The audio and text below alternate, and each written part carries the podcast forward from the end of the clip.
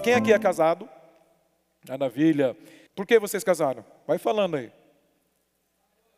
Amor, bonito. O que mais? Fazer família. Por quê? Não tinha opção?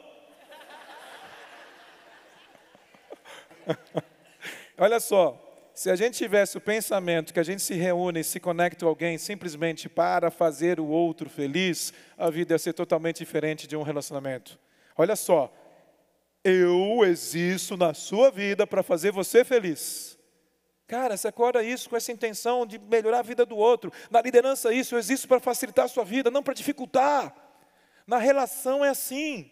E eu quero que vocês levem este pensamento para as relações pai, filho, irmão, com todo mundo, porque serve. Eu existo na sua vida para fazer você feliz. Se você acordar desse jeito, isso é contribuição, isso é missão, isso é ikigai na relação. Mas não, eu vou me casar com essa pessoa porque eu vou ser feliz. Terceirizou, olha que peso está dando para o outro. É responsabilidade, expectativa. Minha expectativa é se eu casar com você, eu vou ser feliz. Danou-se. Se ela fugir a regra daquilo que você criou na sua mente, expectativa, dançou. Ah, você não está me fazendo, você me fazer feliz?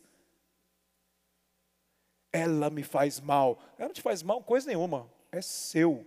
Ela simplesmente desperta em você o que você tem que trabalhar. Mas isso é seu, não é dela. Essa coisa das relações, tem relações sim, que o outro desperta em você os seus bichos. Mas isso é seu. Já viu a relação de ciúmes? Como que é? Ciúmes é insegurança de um que desperta no outro e aí vai, são gatilhos. Então, gente, fazer o outro feliz é o terceiro item da felicidade de Pak Chopra. Então, numa relação íntima é isso. Na relação existe para fazer você feliz.